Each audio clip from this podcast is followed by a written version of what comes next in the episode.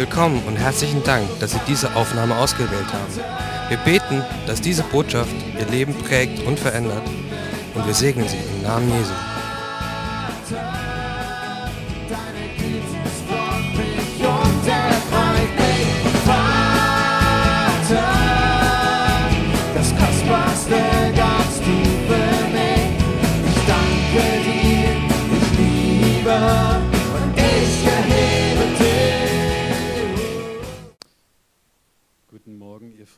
Frühaufsteher. Stunde ist schon fies, gell? Steffen hat es schon gesagt, aber es kommen immer mehr. Ähm,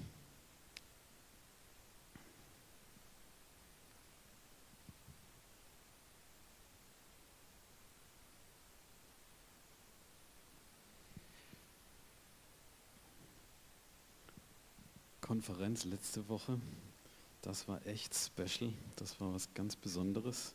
Und ich hatte diese Woche ein Déjà-vu. Steffen hat es ja schon gesagt und Christina, ähm, die Ken Fish Tour mit Reinhard ist weitergegangen.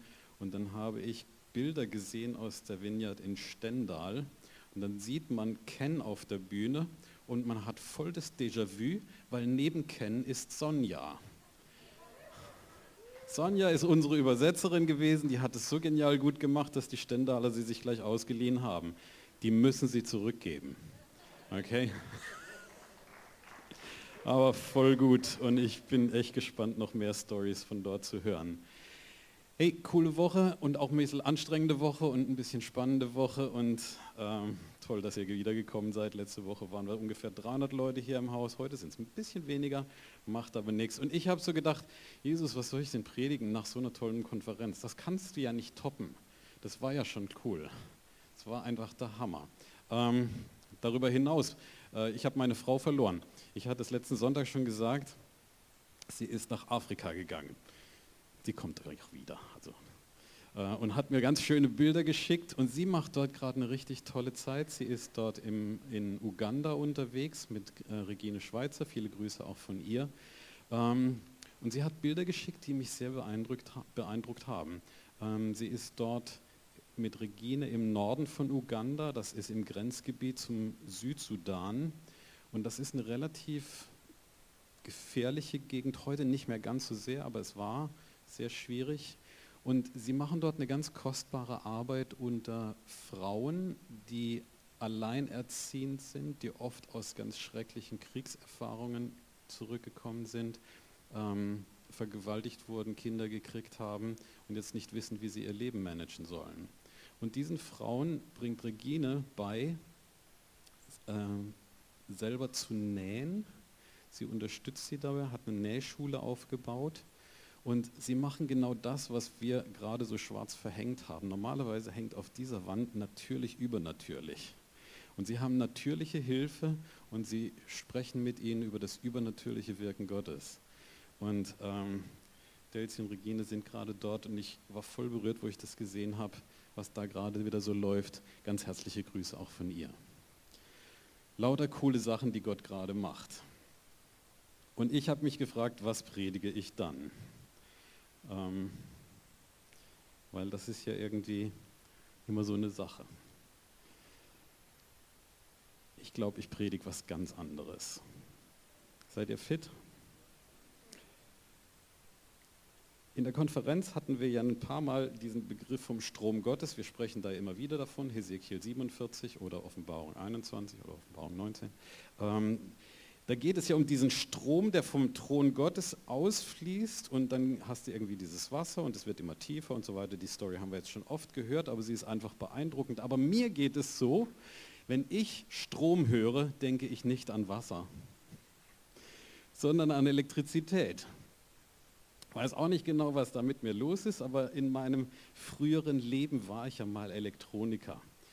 Okay? Ähm, Bevor ich Christ geworden bin, hat mich Strom schon immer begeistert. Ich habe in unserem Haus ähm, eine Alarmanlage installiert, dass ich höre, wenn meine Mutter die Treppe hochkommt. Okay? Also wenn die da irgendwie so, dann hat es gepiept bei mir und ich wusste, jetzt kommt sie irgendwie schnell. Also, Jungs halt.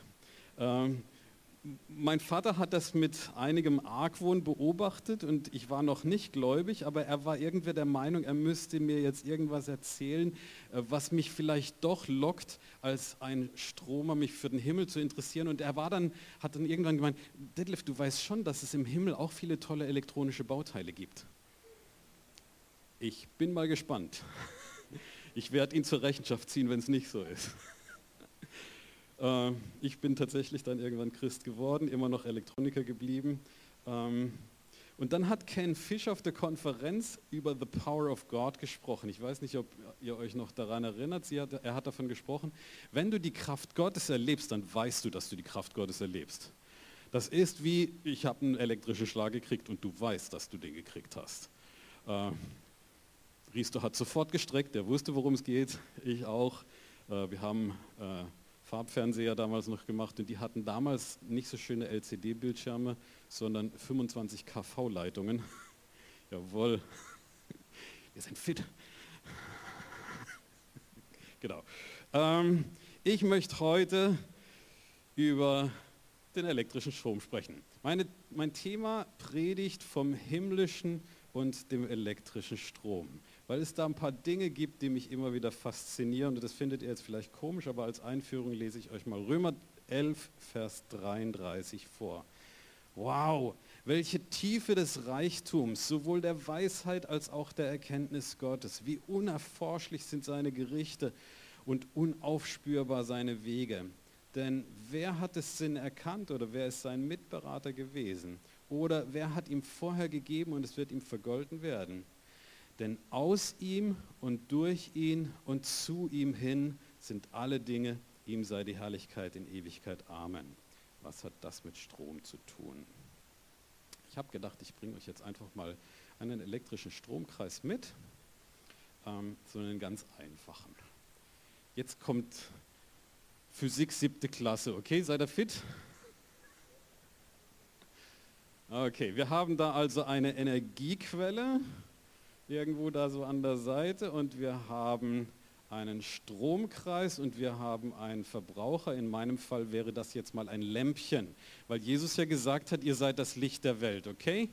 Wir sollen also scheinen, seid noch mit dabei. Und jetzt habt ihr irgendwann gelernt, der Strom fließt immer im Kreis. Das geht also da so außen rum und dann wieder zurück zur Quelle.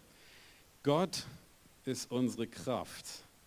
Seine Gegenwart ist das, wo, was uns die Versorgung bringt. Und wir sind sozusagen die Verbraucher, die Anwender, so das Licht der Welt. Okay? Der Strom fließt immer im Kreis. Das tut Wasser übrigens auch. Das ist uns nicht ganz so bewusst, weil wir denken immer, der Rhein fließt halt dann runter und dann ist er weg. Aber der kommt ja wieder. Ne? Also da auch der Strom fließt, also der, der flüssige, der Wasserstrom fließt auch im Kreis. Aber ich habe es heute vom elektrischen, weil es da was gibt, was ich euch unbedingt heute weitergeben möchte, was mich immer wieder mal beschäftigt. Ähm, Strom fließt im Kreis und ich habe jetzt bewusst hier, ich weiß nicht, ob man das auch auf der Online-Aufnahme so sehen kann, den äh, die Energiequelle Gottes so ein bisschen nach oben gemalt, weil ich stelle mir vor, ähm, Gott im Himmel ist derjenige, der uns mit Energie versorgt und wir sind die Verbraucher, die jetzt so die Herrlichkeit Gottes ausbreiten sollen. Und jetzt habe ich was Komisches für euch. Ähm, ach so, erstmal machen wir noch diese Bibelstelle daran. Denn von ihm und durch ihn und zu ihm sind alle Dinge, okay? Habe ich gerade vorgelesen, Römer 11, von ihm und durch ihn leuchten wir und zu ihm zurück lassen wir das wieder fließen, was wir erlebt haben. Alles okay? Das war noch nicht so schwierig, gell? Ähm, und dann hängt da unten was dran, weil ich stelle mir das irgendwie so vor, dass Gott im Himmel ist und wir auf der Erde. Und wir erleben das Wirken Gottes und beten die ganze Zeit solche Dinge wieder, dein Wille geschehe wie im Himmel, so auch hier auf der Erde. Ihr kennt dieses Erdezeichen? Das ist der grün-gelbe, okay, den kann man anfassen. Wir dürfen die Menschen anfassen. Wir dürfen die Heilung Gottes und das Wirken Gottes zu den Menschen bringen. Wir sind verbunden mit der Erde. So, und jetzt ähm, gibt es eine enorm hohe Spannung dazwischen. Zwischen Himmel und Erde herrscht eine enorm hohe Spannung. Sagt euch das was? Also nicht so sehr in Volt gemessen, aber es ist eine Spannung. Ja? Also der Himmel ist völlig anders als die Erde. Die Dinge, wie Gott sie im Himmel tut, sind ganz anders, als sie hier bei uns auf der Welt sind. Und wir möchten so gerne, dass das, was im Himmel geschieht, auch bei uns auf der Welt, auf der Erde passiert. Eine große Spannung. Und wenn wir eine hohe Spannung haben, dann hoffen wir, dass auch ein großer Strom auf die Erde fließt. Das stelle ich mir übrigens äh, sowohl in der Elektrizitätslehre wie auch beim Wasser so vor. Ähm, ein Wasserfall hat umso mehr Wucht, je höher er ist. Also wenn du eine große Distanz hast, und das Wasser platscht da so runter, je höher, desto mehr Wumm. Okay? Der Himmel, ganz, ganz hohe Spannung gegenüber uns hier auf der Erde. So, und jetzt habe ich was Merkwürdiges für euch.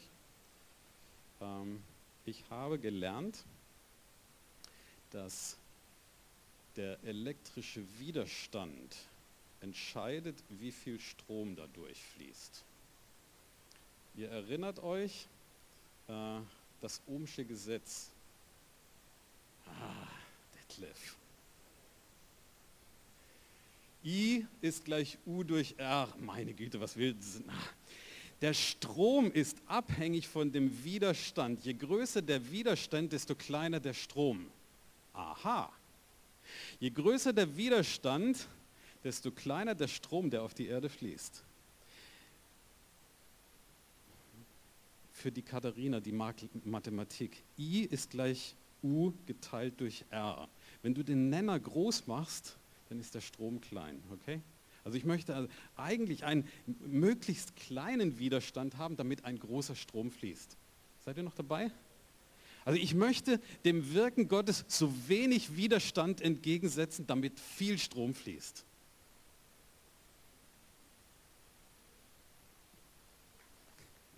So, was ist denn Widerstand?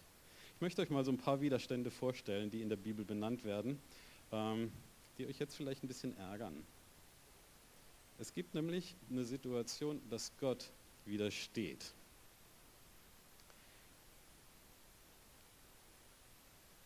Echt? Es gibt eine Situation, wo Gott seinem eigenen Strom widersteht. Jesus, wir sind dieses kleine Lichtchen da und wir möchten so gerne, dass das leuchtet. Aber dann gibt es eine gemeine Bibelstelle im Jakobus, wo Gott sagt, Gott widersteht den Hochmütigen. Oh. Gott hat was gegen Hochmut.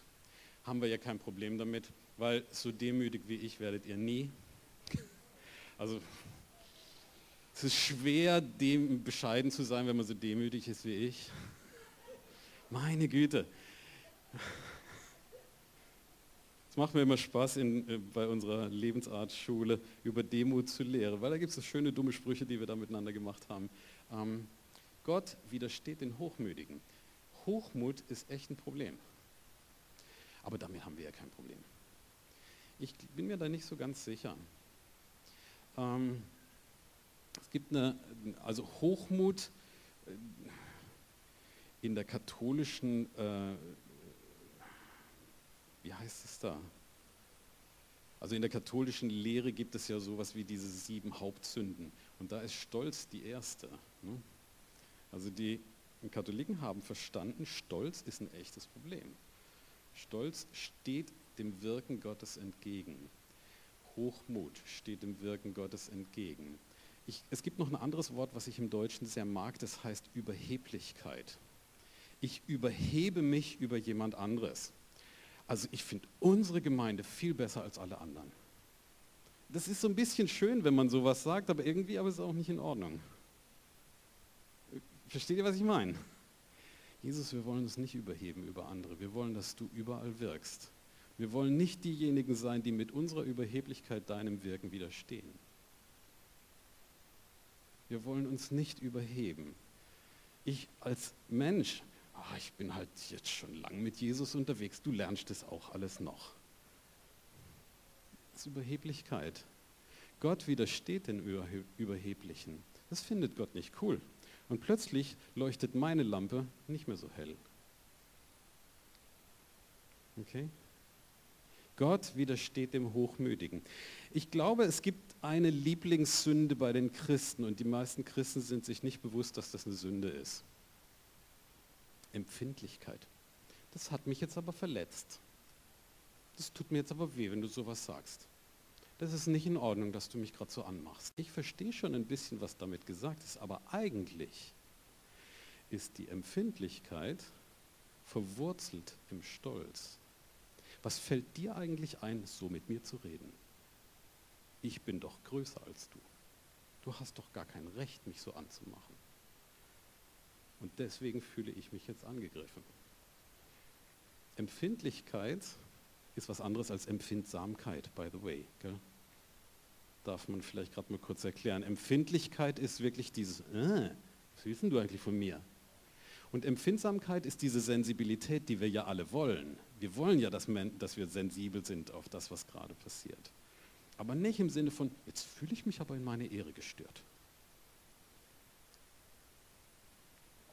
Das findet Gott nicht gut. Dietrich Bonhoeffer kennen wir ja alle, das ist ja, oder nicht alle kennen ihn, aber Dietrich Bonhoeffer war ein evangelischer Theologe, der im Dritten Reich gelebt hat und der kurz vor Kriegsende noch ermordet wurde. Und er hat viele interessante Bücher geschrieben und in einem der Bücher sagt er, und das, Achtung, hier Charismatiker, da formuliert er, die Sünde der Empfindlichkeit ist ein Zeichen des Unglaubens in der Gemeinde. Bam. Die Sünde der Empfindlichkeit ist ein Zeichen für den Unglauben in der Gemeinde. Was meint er denn damit? Wenn Empfindlichkeit, also Empfindlichkeit platziert mich ja so an der höchsten Stelle und es ist, du hast kein Recht, mich so anzumachen. Und dahinter steht, ich bin wichtig und niemand anderes kann mich schützen. Ich muss mich schützen. Wir etablieren dann da auch noch so eine komische christliche Theologie daraus, wo wir dann sagen, wir müssen aber auch unsere Grenzen schützen. Ja, ich verstehe schon, was damit gemeint ist. Aber ehrlich gesagt möchte ich lieber, dass Gott meine Grenzen schützt. Die Sünde der Empfindlichkeit glaubt, ich muss mich schützen, weil ich glaube nicht, dass Gott das macht. Könnt ihr meine Predigt noch leiden? Ah, weiß nicht so genau. Die Sünde der Empfindlichkeit ist ein Zeichen für den Unglauben in der Gemeinde. Jesus, wir wollen dir aber glauben. Jesus, wir wollen doch die sein, die wirklich darauf vertrauen, dass du die Dinge in der Hand hast. Okay, und dann greift mich jemand blöd an. Na gut, dann ist es so. Jesus, dann trag du das bitte. Gott widersteht dem Hochmütigen. Den Demütigen aber gibt er Gnade. Nochmal was für Katharina, für unsere Mathematik. Hochmut und Demut sind reziprok. What? Das Wort habt ihr schon lange nicht mehr gehört, gell? Hochmut ist gleich eins durch Demut. Könnt auch wieder vergessen, aber macht Spaß, wenn man über solche Sachen nachdenkt.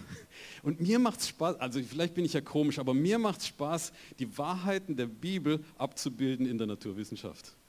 Ich finde, so muss es sein. Also wenn Gott es gemacht hat, dann muss es doch in der Naturwissenschaft auch so zu sehen sein. Demut ist eins durch Hochmut. Also möchte ich, dass mein Hochmut im, im Nenner so klein wie möglich ist, damit ich ganz viel... Das reicht, ihr habt's. Okay, ich habe noch einen Widerstand.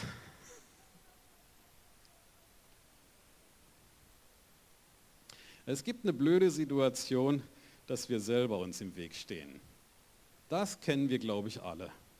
Gott möchte was tun und wir stehen Gottes Wirken im Weg.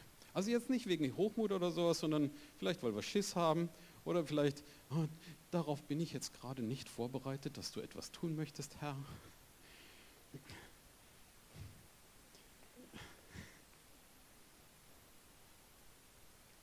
Wenn meine Frau einkaufen geht und ich rechne damit, dass sie nach einer halben Stunde zurück ist und sie kommt nach anderthalb Stunden, dann ist meine reflexhafte Frage, na, hast du wieder für jemand gebetet?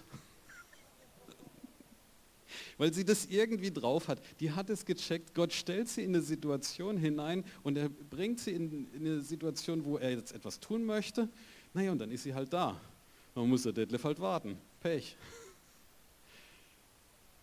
Manchmal stehen wir uns selber im Weg. Ich denke, ah, ich habe jetzt keine Zeit, ich habe es jetzt eilig. Jesus, ja, ich weiß, nee, das kann man doch später machen.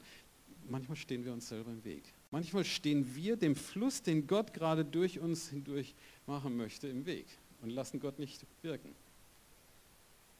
Manchmal checken wir es einfach nicht. Das ist jetzt nicht Sünde im Sinne von, boah, große Schuld auf dich geladen oder so, sondern es ist mehr so, ich habe es nicht gecheckt. Wir stehen uns selber im Weg. Wir stehen dem Wirken Gottes selbst im Weg und wundern uns dann, dass die Lampe nicht leuchtet. Das ist eine Reihenschaltung für die Elektriker unter euch, okay? Wir stehen uns im Weg. Ich stelle mir das übrigens so vor, ähm, jetzt wenn ihr keine Lust mehr auf Elektrik habt, ähm, ihr könnt auch einen Wasserschlauch nehmen. Und wenn du einen Wasserschlauch hast und dann läuft das Wasser durch und du hebst den zu, dann kommt nichts mehr, okay? Das ist ein Widerstand. Ja, ich drücke den Schlauch zu und dann kommt halt nichts mehr durch. Und manchmal handeln wir so. Wir drücken halt den Schlauch zu und, oh Gott, das ist mir zu, oh nee, ich weiß es nicht, oh, zu. Und dann geht nichts mehr. Jesus, wir wollen den Kanal offen halten. Wir wollen den Leitungswiderstand reduzieren. Zweieinhalb Quadrat reicht nicht, wir machen mal da vier Quadrat rein. Gell, Marco? Richtig groß. Jesus, ich will dich nicht aufhalten. Jesus, ich will, dass du der Chef bist. Jesus, ich will, dass du die Dinge tust, wie du sie machst. Jesus, ich will freie, freie Bahn geben dem, was du an Wirken gibst. Jakobus 4, die nächste, der nächste Vers, ich schreibe es euch gleich nochmal dazu, da steht, ordnet euch Gott unter. Also Demut ist ja ein spannender Begriff. Ähm, Demut ist ja, ich weiß, wer der Herr ist und ich weiß, wer es nicht ist. Also das ist eigentlich die Definition von Demut. Wissen, wer der Herr ist und wissen, wer es nicht ist. Wenn ich weiß, wer der Herr ist und dann den Platz einnehme, den der Herr mir gibt, dann ist das voll cool. Also demütige Menschen sind in meinem Verständnis sehr selbstbewusste Menschen. Ich erkläre das in, in der Lebensart ausführlich, weil mich das fasziniert. Ich glaube, dass Demut uns zu sehr selbstbewussten Menschen macht. Nicht arroganten, überheblichen, sondern selbstbewussten. Warum? Wenn das stimmt, Demut bedeutet, ich nehme den Platz ein, den Gott mir gibt dann nehme ich den Platz ein, den Gott mir gibt. Weil hier hat mich Gott hingestellt. Also ich kann keinen besseren Platz finden als den, den Gott mir gegeben hat. Das ist immer eine Frage, wie man diesen Satz betont. Ne? Ich nehme den Platz ein, den Gott mir gegeben hat. Und dann bin ich mir meiner Berufung bewusst und ich weiß, wozu ich hier bin, weil Gott hat mich hierher gestellt. Deswegen ist Demut ein sehr selbstbewusster Ort. Ich mache jetzt genau das, was Gott gesagt hat, was ich tun soll. Das ist nicht unterwürfig, das ist nicht hündisch, das ist selbstbewusst. Ehrlich gesagt, Gott bewusst. Ich weiß, dass Gott mich dahingestellt hat und dementsprechend handle ich. Und dann sagt Jakobus, Gott widersteht den Hochmütigen, den Demütigen, aber gibt der Gnade und sagt, ordnet euch also Gott unter. Okay, Gott, wenn du der Herr bist, dann ordne ich mich dir unter und dann mache ich das, was du jetzt gerade gesagt hast. Und es ist cool. Und die Lampe leuchtet.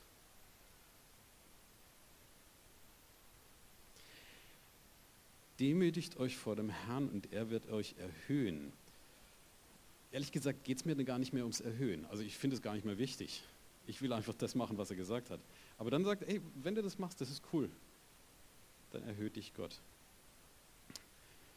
Ähm, in unserer Small Group hat Manfred in dieser Woche Sprüche 18, Vers 12 zitiert. Da steht drin, der Ehre geht die Demut voraus. Der Herrlichkeit geht Demut voraus. Also wenn du demütig bist, wirst du Herrlichkeit erleben. Das finde ich irgendwie cool. Demut führt zu Herrlichkeit. dann scheint's, dann leuchtet's. Okay? So, ich habe noch einen Widerstand. Und zwar ähm, gibt es in diesem Stromkreis, den ich da aufgebaut habe, also diese Energiequelle und da gibt es dann diesen Erdpunkt, aber in vielen elektronischen Schaltungen gibt es auch negatives Potenzial. Also so von unten, okay? Das ist dann so negativ. Negativ ist ja in diesen Tagen positiv, aber ich meine jetzt wirklich negativ, ja? negatives Potenzial und der Feind ist derjenige, der so gerne möchte, dass dieser Stromfluss gar nicht erst zur Lampe kommt, sondern er will einen Kurzschluss erzeugen. Bam. Kurzschluss, dann fetzt. Und die Idee des Feindes ist, lass uns doch einen Kurzschluss machen, bevor der Strom zu der Lampe kommt. Der Strom fließt, äh, nimmt immer den Weg des geringsten Widerstandes, lernen Elektriker. Okay? Und die Idee des Feindes ist, ich mache da irgendwie einen Kurzschluss zu meinem negativen Potenzial und dann kommt der Strom gar nicht erst bis zur Lampe. Hier gibt es noch eine coole Bibelstelle dafür, geht gerade weiter im Jakobusbrief. Der Jakobus sagt, wenn sowas passiert, dann packst du da jetzt mal einen Widerstand rein. Bam, widersteht dem Teufel, dann flieht er von euch.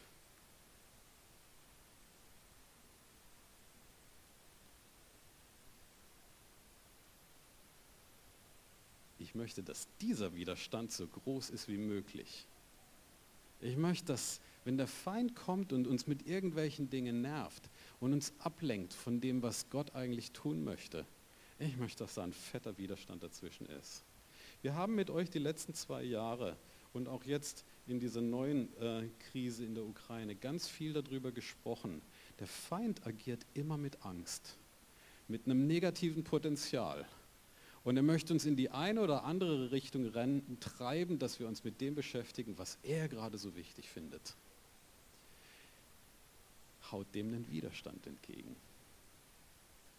Ich bin nicht interessiert an dem, was der Feind sagt. Da gab es so einen schönen Spruch bei uns im Worship-Team damals. Den ignoriere ich noch nicht mal. Das ist irgendwie ein guter Satz, oder? Wenn der Feind um die Ecke kommt und uns irgendwie in, in irgendwelche Befürchtungen und Ängste und alles Mögliche, hey, ich möchte wissen, wer Jesus ist. Ich möchte nicht Unglaube leben, ich möchte Glauben leben. Und ich ignoriere doch den Feind noch nicht mal. Also ich meine Güte, was hat der denn schon zu sagen? Das meint Jakobus, wenn er sagt, widersteht dem Teufel. Und dann, cool übrigens, dann flieht er von euch. Dann hat er nämlich nichts mehr. Widersteht dem Teufel, dann flieht er von euch. Wir sollen einen Widerstand einbauen. Ähm ich beschäftige mich nicht mit den Themen, die der Feind mir bringt. Also ich weiß nicht, wie es euch zurzeit so geht. Nachrichten gucken macht ja keine Freude. Ähm, ehrlich gesagt, die letzten zwei Jahre schon nicht. Und ähm, diese Geschichte, die, die wir jetzt gerade mit diesem fürchterlichen Krieg da in der Ukraine erleben, das ist wirklich belastend. Ähm, ich weiß nicht genau, was passiert ist, aber selbst wenn ich YouTube anmache, dann empfehlen die mir dauernd irgendwelche äh, Videos aus dem Krieg. Ähm, und du kannst dich dem fast nicht entziehen. Und ich spüre, dass das was mit mir macht. Und ich merke, dass ich dem Feind widerstehen muss. Jesus, ich möchte mir Gedanken über deine Themen machen, nicht über die Themen, die der Feind bringt. Das ist übrigens ein Ausdruck von Anbetung. Ich möchte mich mit dem beschäftigen, was meinen Angebeteten beschäftigt. Den will ich nicht anbeten. Okay? Nicht Jesus anbeten. Ich möchte mich mit Jesus beschäftigen. Ich beschäftige mich nicht mit den Themen, die der Feind mir vor die Füße wirft. Und dann geht es weiter. Sucht die Nähe Gottes, dann wird er euch nahe sein. Und jetzt rutschen wir so langsam hier wieder den Pfeil hoch auf dieser Seite. Sucht die Nähe Gottes. Nahet euch zu Gott, hat Luther damals noch übersetzt. Sucht die Nähe Gottes. Und jetzt sind wir ja gute Worshipper und wir verstehen, ah, die Nähe Gottes, das ist doch die Gegenwart Gottes. Genau, that's the point. Wir drehen oder wir schließen diesen Kreis, indem wir, nachdem wir diese Dinge getan haben, die Gott uns geheißen hat, zurückgehen zu ihm und ihn anbeten. Naht euch zu Gott, dann naht er sich zu euch. Und dann gibt es wieder die Energiequelle und dann versorgt er uns wieder und dann erleben wir seine Gegenwart. Worship ist für mich ein Ausdruck für unser ganzes Leben. Wie Steffen heute Morgen mal wieder gesagt hat, ganz recht, dass Worship nicht eine Geschichte von unserem Gottesdienst hier ist, sondern wirklich ein Erleben von unserem Alltag. Worship kümmert sich um das, was den Angebeteten an, kümmert. Anbetung, ich interessiere mich für das, was meinen Angebeteten interessiert. Ich suche seine Nähe und dann wird er uns ganz nah sein. Wichtig in diesem ganzen Stromkreis ist, der muss geschlossen bleiben. Okay? Sonst fließt es halt nicht. Der Stromkreis muss geschlossen bleiben, dann fließt es. Ich möchte euch gerade diese Bibelstellen da nochmal dran schreiben, die ich jetzt gerade genannt habe, falls das Ding hier noch funktioniert. Wir haben also hier den Widerstand Gottes, Jakobus 4, 5 bis 6. Dürft ihr gleich abfotografieren oder in YouTube dann screenshotten oder sowas. Manchmal stehen wir dem Wirken Gottes im Weg, Jakobus 4, Vers 7a.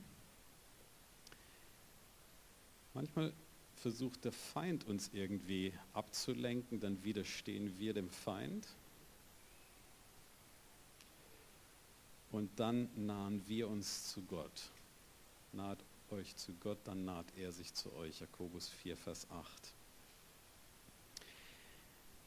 Der Stromkreis muss geschlossen bleiben, ich habe es gerade gesagt, damit wirklich dieser Fluss aufrechterhalten bleibt und damit genau das passiert, wovon wir die ganze Zeit sprechen. Wir möchten gerne, dass himmlische Zustände auf der Erde ausgebreitet werden. Das ist ja so unser Satz hier in der Vineyard Speyer. Wir wollen wirklich mit dem Kopf im Himmel sein. Gott, wie sind die Dinge bei dir? Wie stellst du dir das Leben vor?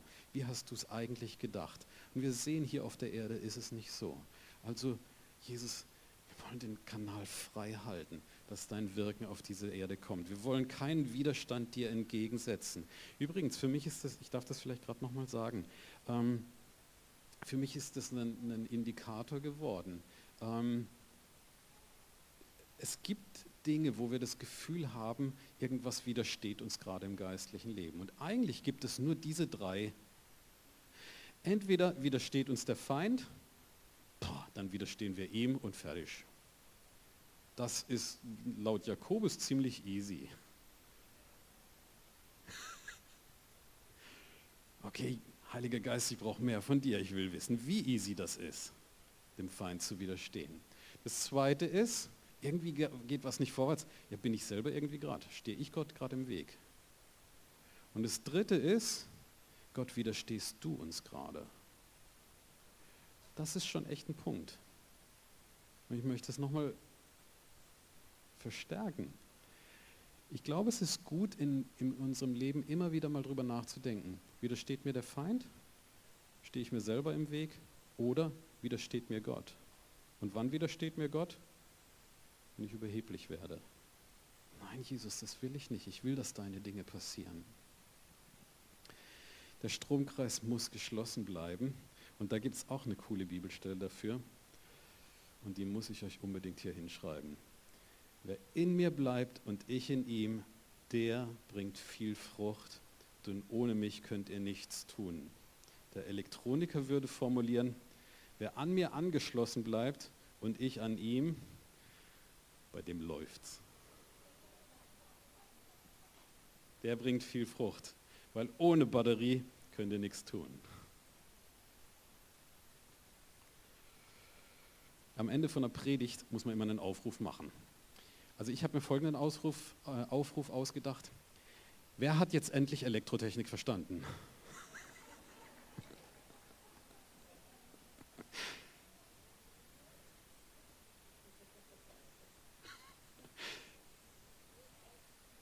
Ich hatte kurz darüber nachgedacht, ob ich bei meiner nächsten Predigt über Prophetie spreche und einen Transistor verwende. Riestor hätte Lust, glaube ich. Gell? Nein, machen wir nicht. Nein, ich möchte einen ernsthaften Aufruf machen. Ich glaube, dass es tatsächlich wichtig ist, dass wir auf das reagieren, was Gott zu uns spricht. Äh, Steffen hat schon gesagt, wir haben heute nach dem Gottesdienst wieder Ministry-Zeit. Wir werden eine Zeit haben, wo wir einfach für Menschen beten, die Heilung brauchen, die erleben wollen, dass Gott wirklich in ihrem Leben wirkt. Aber ich möchte diese, äh, euch auch einladen dazu, zum Ministry-Team zu gehen für folgende drei Fragen. Vielleicht hast du bei diesem, die Gedanken, die ich gerade ausgeführt habe, gespürt, wow, Jesus, ich glaube, ich habe mit meinem Stolz, mit meiner Überheblichkeit, mit meiner Überempfindlichkeit deinen Widerstand ausgelöst. Bitte vergib mir. Und ich glaube, dass es gut ist, so ein Gebet mit jemandem zusammen zu beten. Jesus, ich habe gemerkt, meine Empfindlichkeit ist nicht in Ordnung, die gefällt dir nicht.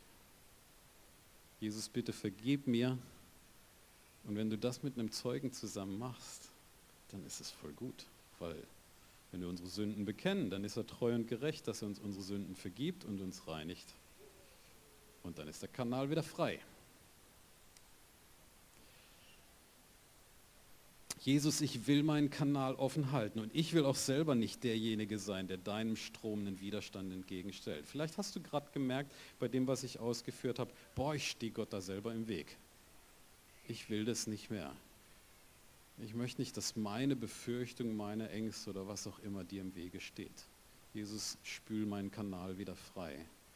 Wenn du das beten möchtest mit jemandem zusammen, kommst du zum Ministry-Team. Du darfst es auch alleine beten, aber ich möchte nochmal sagen, ich finde es richtig gut, wenn man das mit einem Zeugen zusammen macht. Und weil gerade eben dieser gemeine Satz war, dem Feind widerstehen ist einfach und nicht jeder findet das einfach. Jesus, ich brauche Weisheit, ich möchte dem Feind widerstehen. Und ich bitte dich ja, dass du mir zeigst, wie ich das tun kann. Auch das ist was, wo du für dich beten lassen kannst. Okay? Und ansonsten, wer in mir bleibt und ich in ihm, der bringt viel Frucht. Denn ohne mich könnt ihr nichts tun. Wer in ihm bleibt und er in ihm, dann bleibt der Kreis geschlossen. Denn von ihm und durch ihn und zu ihm zurück in unserer Anbetung sind alle Dinge. In Jesu Namen. Amen.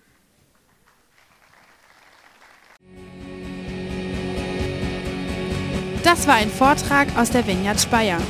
Um mehr Informationen über uns zu erhalten oder eine Rückmeldung oder ein Zeugnis zu geben, laden wir Sie ein, mit uns Kontakt aufzunehmen.